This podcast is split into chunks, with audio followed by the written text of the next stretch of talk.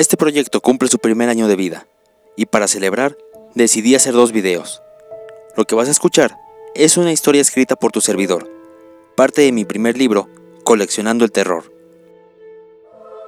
Para ti, amante del miedo que escucha esto en Spotify, te comento que en YouTube puedes encontrar el otro material, un análisis de la película Silencio en el lago y su mensaje tan crudo, además de muchos otros videos.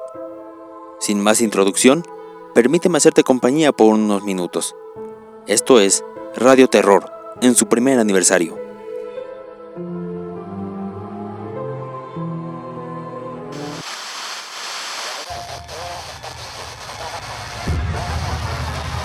Radio Terror presenta Historias de miedo.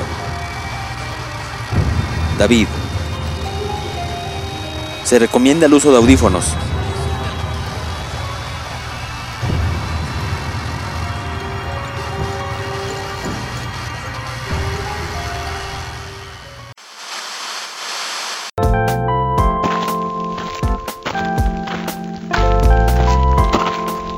Llegó a su casa después de una tarde paseando solas por la ciudad. David consideraba su rutina como la más efectiva y placentera para recargar energías. Una buena comida, seguida de caminar por el parque, ayudando a la digestión. Nada mejor que le preparase para otra larga semana de trabajo con tanta efectividad. Ahora faltaba la última parte. Una breve siesta de reposo, ver la televisión, preparar su ropa y quedarse leyendo hasta que el sueño se apoderase de él. Abrió la reja de su jardín, haciendo el molesto chillido por oxidación que a diario se hacía la promesa de eliminar con aceite. Terminó de silbar la tonada que la acompañó desde unas cuadras atrás y comenzó otra favorita, Europa, de Santana, la última canción que había escuchado en el radio aquella mañana.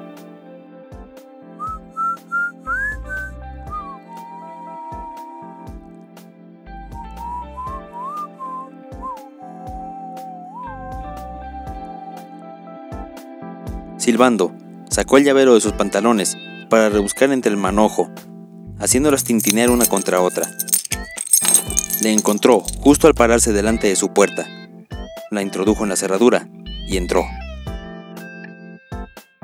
Cerró la puerta tras de sí, suspirando de alivio por haber llegado a casa después de su paseo dominical bajo el sol, y ahora encontrarse en la frescura de la sombra.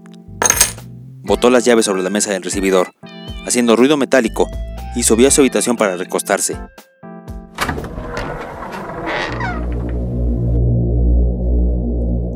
Su respiración se cortó de golpe cuando abrió la puerta de su recámara, encontrando frente a él un enorme agujero en el suelo. Quedó petrificado bajo el marco de la puerta. Su corazón se aceleró. Los pulmones comenzaron a jalar aire como desesperados y sintió que todo le daba vueltas. Ese agujero abarcaba la mayor parte del suelo donde antes solía estar su cama y el baúl de ropa. Daba la impresión de que algo muy pesado cayó en el suelo, con la fuerza suficiente para perforar el concreto, del cual sobresalían varillas de acero. David caminó hacia atrás, tropezó con sus propios pies, cayó de sentón y la mano derecha recibió todo el peso, causándole un dolor agudo en la muñeca.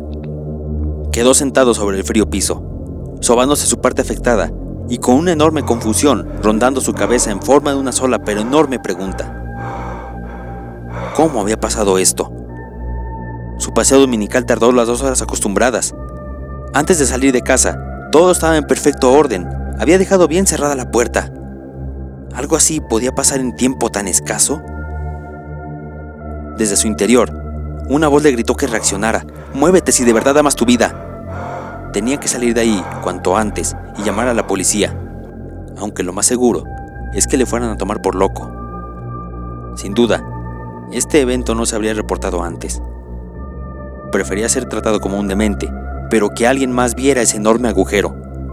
Así, dejaría de dudar de sí mismo. Una nueva duda asaltó su mente. Esto ya estaba hecho, pero ¿por qué? ¿Por quién? Aún cegada por la confusión, su mente maquinó diferentes teorías que abarcaron desde una advertencia por parte de algún enemigo. ¿Tenía? Hasta el ataque de pandilleros o sociópatas que se dedicaran a hacer eso en las casas del vecindario. ¿Nadie escuchó la demolición? puso en cunglillas poco a poco, con los sentidos más alerta que nunca, volteando a todo su alrededor, sintiendo que en cualquier momento el perpetrador podía salir de algún rincón y hacerle daño. Siempre consideró que su casa era lo más acogedor, pero con este repentino cambio, las sombras, muebles, esquinas, David vio todo con extrema sospecha. Se levantó, apoyando la mano sana sobre la puerta del baño, y antes de moverse, repasó los pasos a seguir para darle fin a esa pesadilla. Solo debía bajar, tomar sus llaves, atravesar la puerta y correr por todo el jardín, sin peligros. Todo podía salir bien si sus piernas respondían. Un camino corto, sin más obstáculos que su mismo terror. Pero la curiosidad llamó a gritos para echar un último vistazo a ese agujero. Debía cerciorarse de esa visión. David se acercó con cautela, avanzando solo hasta la puerta. El agujero seguía en su sitio, tan grande y silencioso como la primera vez que lo vio, demasiado real, con los escombros sobre su sala de lectura, sillones, mesa, libreros, todo cubierto de polvo y rocas. Incluso había trozos de concreto todavía unidos por las varillas. Pero entonces, los ojos de David notaron algo más. Una cuerda que emergía del agujero hasta salir por la ventana de su recámara. Frunció el ceño y volvió a echar un vistazo tras él para asegurarse que nadie lo observaba. Tomó aire varias veces antes de adentrarse en la pieza paso a paso, acercándose al agujero. Un grito se ahogó en su garganta y después de varios intentos consiguió liberarlo en forma de alaridos. Al final de la cuerda, suspendido sobre la sala de su casa, había un hombre colgando por el cuello. Retrocedió aterrorizado hasta chocar con la puerta de madera. El pomo se le hundió con fuerza en las caderas y el dolor se sumó en de la muñeca. Cayó a gatas, devolviendo su comida dominical con arcadas. Al terminar, se quedó unos minutos en esa misma posición, inhalando aire con fuerza, secándose las lágrimas y rogando al cielo que fuera solo un sueño, una alucinación. Tragó saliva. De nuevo, se puso en pie haciendo copio de toda su fuerza cerró los ojos para tratar de serenar su mente y decidió reunir todo el valor que le quedaba para afrontar la situación. Se acercó de nuevo al agujero. Todo ese valor que había podido acumular se borró de inmediato al ver con más cuidado al hombre colgado y descubrir que no era otro más que él mismo. Otro David yacía con los pies suspendidos sobre el suelo. Se desmayó, cayendo con dureza contra el piso, con una mano colgando del agujero muy cerca de la soga. Cuando abrió los ojos, el sol estaba dando los últimos rayos de aquel domingo que había empezado con toda normalidad. Le costó un par de segundos recordar lo sucedido. En cuanto cobró conciencia, gateó hasta chocar con el mueble de la televisión, alejándose lo más posible del agujero, como si desprendiera radioactividad.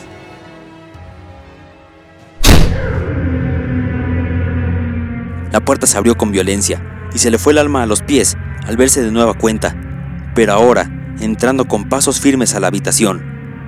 Cuando el clon volteó a verle, David descubrió que los ojos de este eran negros por completo. Manaban una oscuridad intensa que hipnotizaba al aterrorizado hombre. El sujeto de ojos oscuros acorraló a su presa. Tomó por el cuello a David y un puñetazo reventó en su nariz, seguido de muchos otros. Desde el primer golpe, ya no podía alzar las manos para defenderse.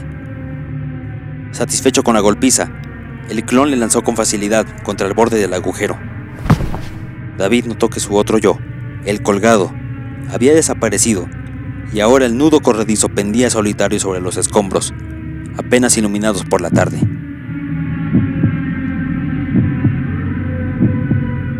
Giró sobre sí mismo justo a tiempo para evitar una patada del clon, David alzó su pierna en un intento de poner distancia.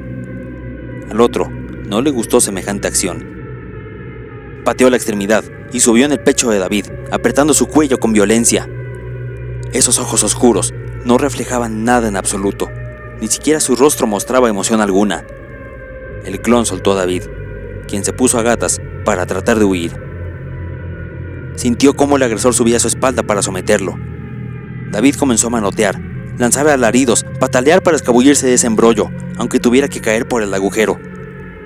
El de ojos negros lo sujetó por el cuello como a una presa y tomó la cuerda con su otra mano. David comprendió su objetivo y comenzó a luchar con más fuerza.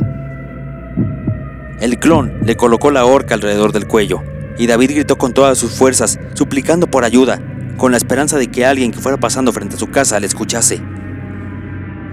Sintió cómo su otro yo apretaba el nudo con violencia, seguido de un brutal puñetazo en la nuca que volvió a apagarle las luces. El clon se quitó de la espalda del noqueado David y le comenzó a empujar hacia el agujero. El cuerpo del vencido fue jalado por la gravedad y después de pocos segundos cayó con todo su peso.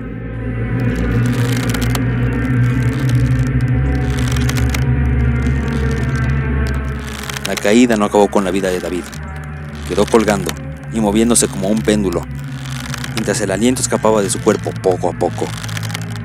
Dejó de luchar por liberarse al comprender que todo estaba perdido. En sus últimos y borrosos segundos de vida, no dejó de pensar en lo confusa que era la situación, así como lo raro y peligroso que puede resultar el mundo a veces. Como prueba para sus pensamientos, mientras escapaba el último aliento de vida, escuchó a lo lejos cómo alguien se acercaba a la puerta de su casa, haciendo tintinear un llavero y silbando la última canción que escuchó en la radio, Europa, de Santana.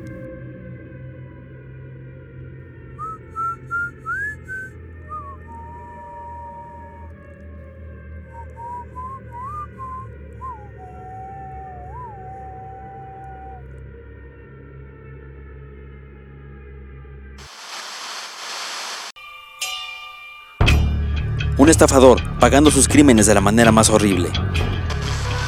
La primera cita de un hombre da un giro inesperado.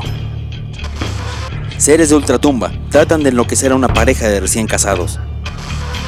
Cartas con mensajes extraños siguiendo a una maestra donde quiera que vaya.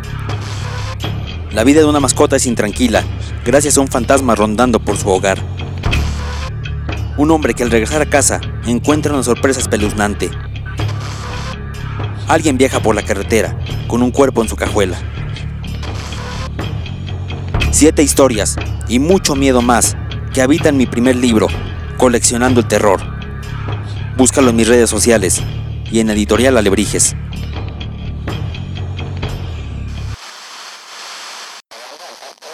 Si llegaste hasta aquí, te agradezco tu apoyo de todo corazón. Había hablado mucho en mi libro, pero hacía falta dar más detalles al respecto. Espero que te haya gustado esta muestra. También, gracias por ayudarme a alcanzar los 100 primeros suscriptores. Comparte con tus amigos si te gusta el proyecto. Suscríbete para más historias y apoyar esos trabajos. Viene mucho más en camino y recuerda, el terror es real y este es su hogar. Disfruta del miedo.